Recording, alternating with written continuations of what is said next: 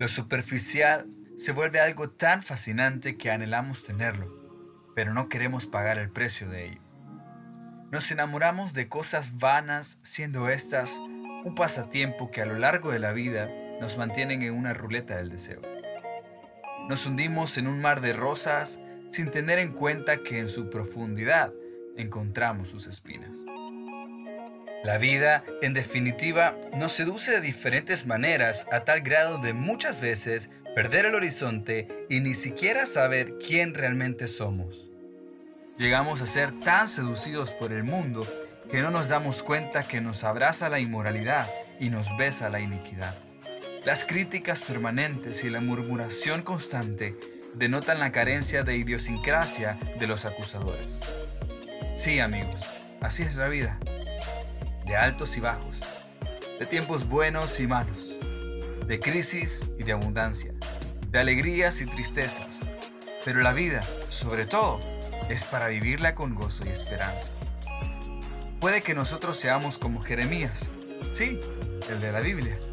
Seguramente la gente nos señala, nos critica, nos grita y hasta nos insulta. Pero si eso sucede, es porque has sido seducido por Dios y tu vida está brillando tanto que lo más que reflejas es a Jesús.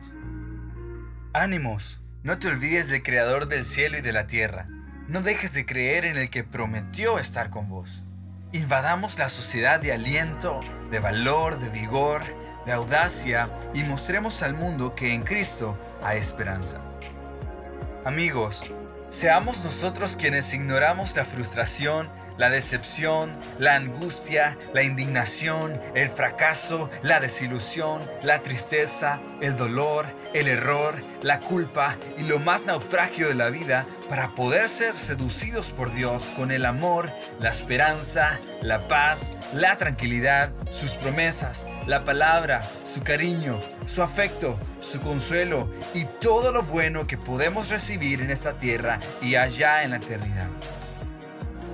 No te hablo de una religión. No te hablo de una mentira. No te hablo de un club de fans. No te hablo tampoco de algo o alguien viral. Te hablo de una verdad que nos lleva a intimar con Dios.